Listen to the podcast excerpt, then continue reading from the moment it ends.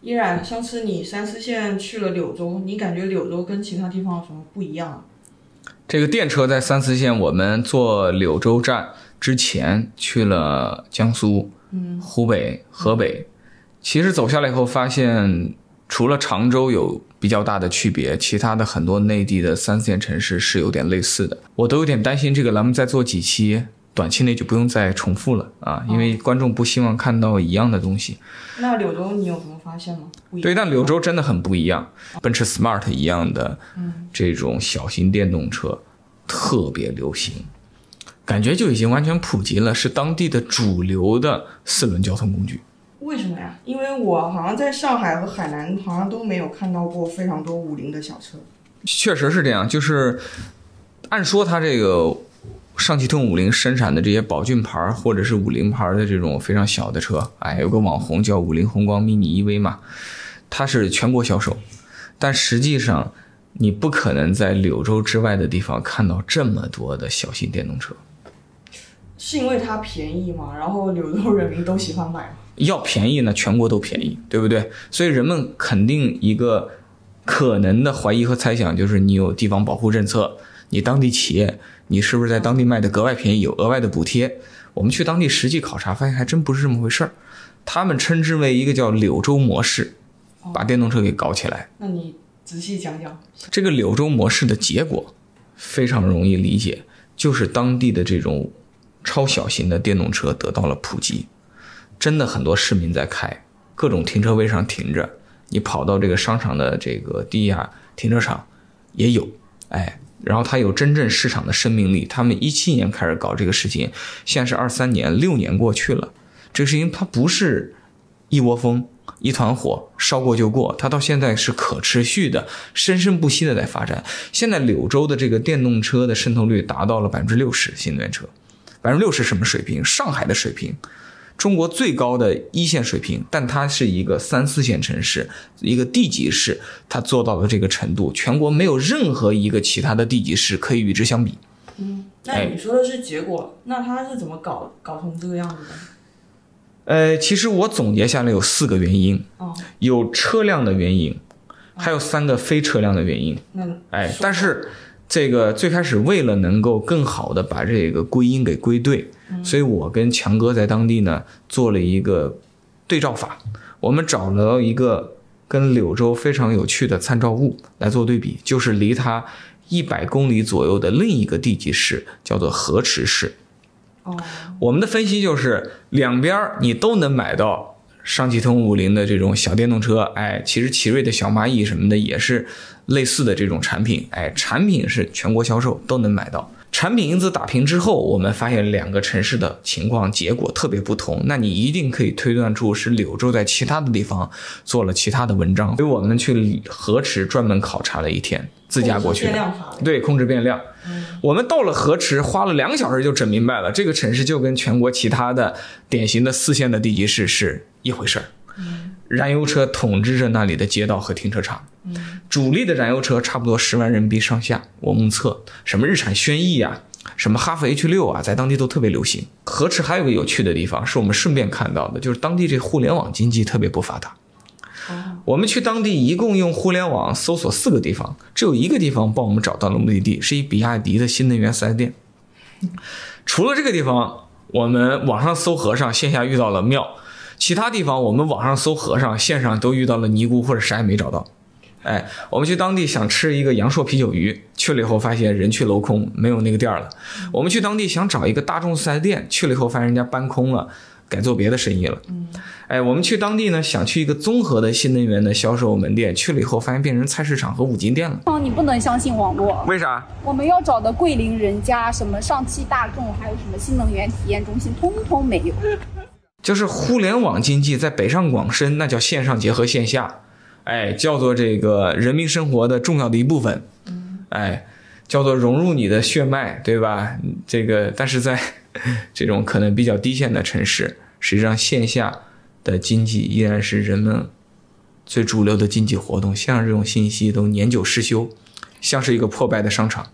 那你这个你说你总结的柳州模式那三点观念哎，关联哎关联不大，关联不大。哦哎，咱们说回这个哎偏题了，对。控制变量法，你发现下来三点不同是啥？第一个事情就是，柳州为这类超小型的电动车提供了超小型的专用的停车位。哎，其实你看，我们今天说了这么多新能源大趋势、智能化大趋势，但是用户在开车的时候特别关心的是什么？其中一个要点是停车。今天什么新能源大趋势、什么智能化技术都没有办法特别友好的解决停车的痛点。停车的最大痛点是找不到车位。可是我们城市不是都会有固定的停车位吗？那我是啊，但是你现在在上海，你今天下了班去兴业太古汇试试，你去南京西路试试，对吧？你是一个实验人，你高峰期你去五宴六宴，去人民商场、人民广场试试，这停车位不好找，这才是人们最大痛点。而且我去欧洲考察的时候，欧洲的巴塞罗那、米兰、慕尼黑、这个柏林的朋友也告诉我，当地用户用车的最大痛点就是停车，这是现在放之四海皆准的一个大痛点。这柳州政府就出手了。你看，正常的常规的这个道路是这样子，常规的车位是怎么划线的呢？这么划线，我纵向平行于这个车道线依次展开，对吧？中国、欧洲都这样。哎，区别是中国在纵向的时候还会有这个分界线，规定了这个车位就停这个车，然后是下一个车位。在欧洲呢，它虽然是呃这样排布的，但它横向一般是不划线，所以它是连续停放。它能够让有大车又有小车的时候，充分的利用这里的每一寸面积啊。但是在柳州就很有意思，很多车位是这样子的，但是也有相当多的车位它是这样滑的。它为什么这样滑呢？是因为他们柳州模式的这种典型产品，车长基本在二米四到三米之间，它的车宽基本上是一米四几到一米五，所以它其实论宽度是略小于常规车辆，论长度它只有常规车辆的一半，所以它把这个长度横过来，也只是比我们常规的车位的这个宽度稍微多那么。呃，五十六十公分，它是可以接受的，对道路的侵占不算严重，哎，所以它就造成了在路边我同样的这个长度，我真的能停下很多小车。一些传统根本不能停车的地方，比如说一些花园里的犄角旮旯，比如说一些奇怪的坡面，一些小区门口的一些奇奇怪怪的地方，它都能够去给你划出些车位，因为车位变小了。这种非常小的土地还是比较容易寻找到这个资源的这种剩余价值的，甚至在当年呢，专门开展过一个市民活动，叫做类似于“人人都来找停车位”的活动。哎，然后你找到了，申报了，然后然后那个市政的相关的服务人员过来认定了，可能还给你点奖励，然后给划个线，这儿就是一个车位了。然后最重要的是，这停车费还全免。停常规车费收费，停小型电动车专用车位费用全免。哎，那我要问，先有停车位呢，然后慢慢发展发展出了小型车，还是先有一部分的小型车，政府想鼓励，然后才慢慢铺了停车位？应该基本是一起的，就是在二零一七年，我查了一下，宝骏 E 一百是二零一七年下半年上市的，差不多与之同时，当地开始搞这个柳州模式。其实第一个支柱性的动作就是这种专用的停车位。哎，其实强哥也补充了一个非常有趣的观点，就说中国人为什么以前不爱买小车，爱买大点车呢？是因为小车很多时候啊，它除了便宜一点儿。哎，开起来稍微灵活点，它没什么优势。你现在开一路虎揽胜跟开一五菱宏光，你到上海的新业太古汇去停车，都一小时十五块钱或者一小时二十块钱，不因为你停车吃掉的空间小，他就给你停车费打折，啊，亏了，对不对？你每年买保险的时候，交强险，比如说一千块钱一年，你买一个路虎揽胜，买一蔚来 ES 八和买一个这个交强险也是一样的。你最近刚考完驾照，会因为你开一小车，驾照就给你赔运费减半吗？不会。所以其实小车在很多方面都跟大车享受着一模一样的费用，嗯，但它其实吃掉的道路资源、停车位资源其实相对是偏少的，但这一部分的东西没有给到小车的用户。从人类的趋利避害来讲，它确实买小车缺乏动机。那这个柳州政府啊，就是给用户提供了足够多的动机。第二点呢？车是第一个因素嘛，嗯停车位是第二个因素，然后它的第三个因素就是它有一些对于充电的这个支持，所有的电动车用户都在乎充电，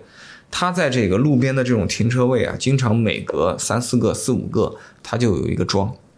这个桩非常便宜，怎么说？因为它不是搞那种直流桩。哦你现在在很多的这种大城市都在大搞这种直流桩，对吧？为什么搞直流桩呢？因为觉得很多电动车动不动六十度电、七十度电、八十度电、一百度电，如果你充电很慢的话，这充到何年马月去？但是因为它这不是小型电动车吗？它这电池度数可能也就个十几度、二十度，在这种情况下，它哪怕是一个三点五千瓦或者七千瓦的交流慢充，也几个小时差不多能让这车能充满电走了。喝个咖啡，吃个饭，办个事儿，不给用户造成额外的成本，就是连停车带补能一次解决了。哦，然后在他们一七年刚刚落地柳州模式的早期，还给这些支持这一政策的市民朋友们提供一定额度的充电免费。哎，但现在这个政策已经取消了，那是？当时具体清不清楚吧，可能三千块钱、五千块钱之类的，但是后来就没有了，因为现在在当地这个事情已经是一个市场化，能够自然往前走了。他只是在当时启动这个市场的时候，他可能多推了一把。然后第四个措施呢，就是你让老百姓要买单一个事情，你这个干部得带头。我跟这个强哥和团队一起去了他们那个政府大楼，你发现政府大楼配套的这种公务员用的停车位，基本上全部是绿牌车。然后绿牌车当中，每十台基本有八台就这种超小型的，很多都是当年的宝骏一一百一二百，还有一些可能后来买的是五菱宏光 mini、奇瑞小蚂蚁也有，哎，长城这欧拉也有。起模范作用的人先带头，然后市民再一跟上，然后有合适的车辆，这些车辆能找到合适的停车位，找到合适停车位的同时，很可能还能把充电这事儿一并给办了，然后费用上再有一些减免，这柳州模式就成了。你到河池不就没这些配套的东西吗？你到湖北十堰，你到河北廊坊就没有，所以柳州模式它不出柳州，它只在柳州。但我觉得，如果其他三四线也推行相同的模式的话，应该小型车会普及非常的，就像柳州那样。这就有意思了，我也是这么想的。我就问强哥，那为什么这个东西它就没走出柳州呢？啊，对啊，后来我跟强哥一商量，也很快有了答案。那因为不是每个城市都有一个大型车企叫上汽通用五菱。你分析分析，二零一七年这个模式刚刚搞出来的时候，这个城市的管理者的动机，我认为一个很大的合理的动机也是支持他所在的地方大型企业的发展，对吧？你作为政府支持当地企业，当地企业也跟政府沟通好了，开发出了非常有针对性的、符合这个政策需求的产品。这产品和政策一握手，配合着相关的 GDP 跟税收和当地的就业，它就形成一个小生态。这个生态体系当中，大家是互惠互利、共生共荣的。但是你在河池，河池政府有没有那么大的动机，哎，去补贴和为这个事情设计一些政策？它可能缺乏这东西。可是，嗯，之前不是有一个理论说，车越小，什么碳排放啊这些也越小嘛？那我们发展小电车不是就挺好的？所以这个模式可不可以复制到其他城市？这是非常有趣的一个探讨。你看我们的那个邻居日本啊，他们长期特别流行的一种车辆产品叫 K car，它形成了一个独特的汽车呃产品类型，甚至衍生出独特的这个汽车文化。那为什么会有 K car 呢？其实我觉得跟柳州模式超类似。在我的理解里，K car 就几招。第一招，尺寸小，我规定你超过多少多少尺寸，你就不算 K car 了。因为只有尺寸够紧凑，才代表着节能环保、资源节约，这个经济实惠，具备普适性，富人能买，穷人更能买。然后呢，你在日本，你去买一台正常的这种四轮机动车，政府是要求你提供一个说明，你家有车位，否则你就视为你每天开完车回到家，你不只能乱停乱放吗？所以它从源头上就要治理好这个停车问题、交通问题。哎，我们中国现在没这政策，日本是有这政策的。但是对于 K car 这个事情可以开绿灯，因为你停一台丰田大皇冠回家，或者停一台宝马五系、宝马七系回家，站在那个。空间很大，你没有一个正儿八经的车位，那确实可能造成衍生的问题，对邻居不方便，对社区不方便，甚至妨碍一些公共的利益，对吧？但是你停一台小 K car，哪儿犄角旮旯的都可能能够趴一下，所以他就不需要在这方面过于严格的去管理你。这个逻辑是能闭环的。然后第三招就是这个税费，哎，据我了解，在日本你买一个常规车辆和一个 K car 要交的每年那个税费是不一样的。购买车辆的时候，一次性的税费应该也是不一样的。这种价格的良性的歧视，就会吸引更多的用户去拥抱这种产品。这跟我们的柳州模式虽然不是一一对应的，但是你从源头来看，你会发现极为类似，都是解决你的经济性问题、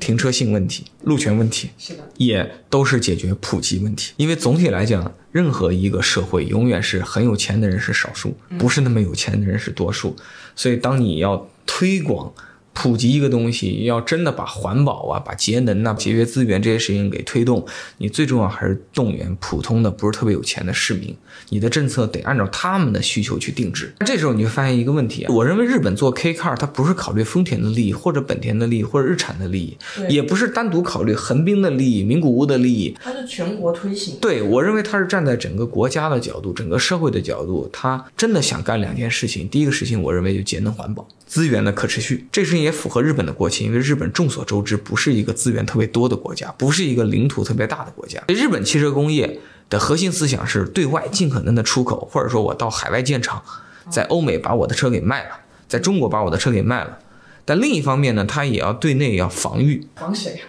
防外来车辆在他这儿做生意啊，对不对？但你这个防你得符合这个贸易的规则，所以你得公平竞争。那怎么公平竞争呢？就我针对日本的这个国情，开发出有日本国情特色的产品，然后我当地的企业肯定是跟进最早的，我先把这个市场给占了。你看日本的那个特色，就是人口极为稠密，跟中国的这个华东地区、华南地区很像。然后它的这个道路资源确实比中国还要集约，日本的那个路啊、停车位各方面都偏窄，所以在这种情况下，你把车做小，老外很难跟。你能想象通用集团想象不出，开发 K car 吗？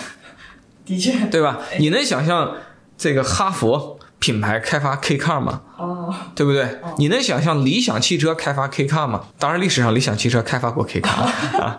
对吧？比 K car 还小的这个这个两人车，对。但总体来讲，你会给海外的制造商带来一定的困扰，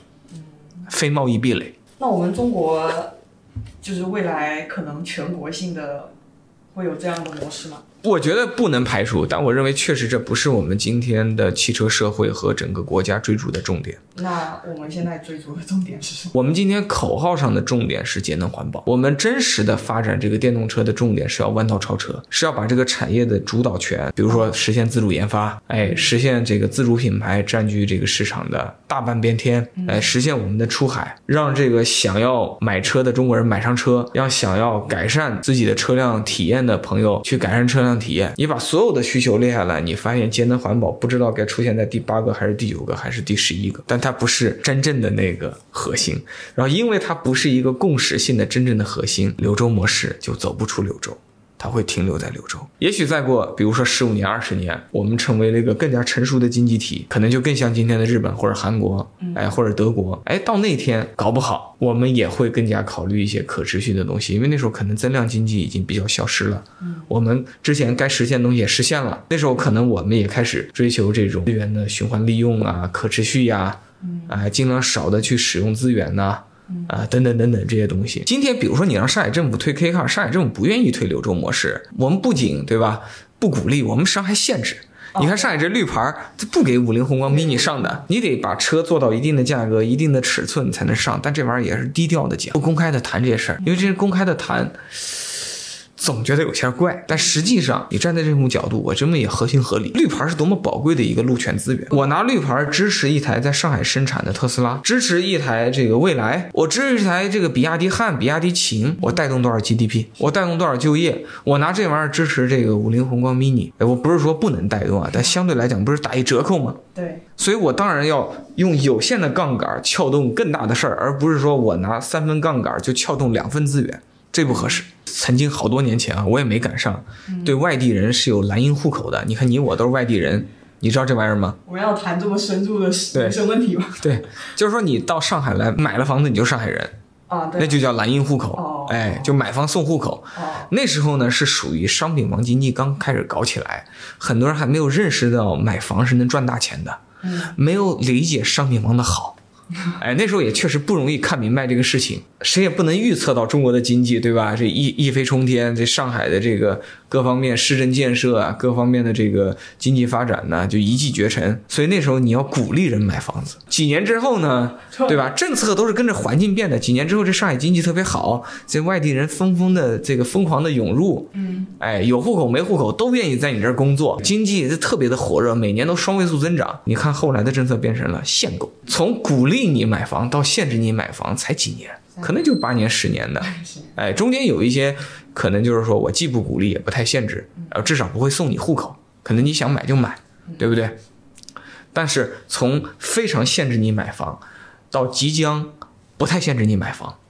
到再过两年可能完全不限制你买房，这也没多久嘛，对不对？现在的环境也在起变化，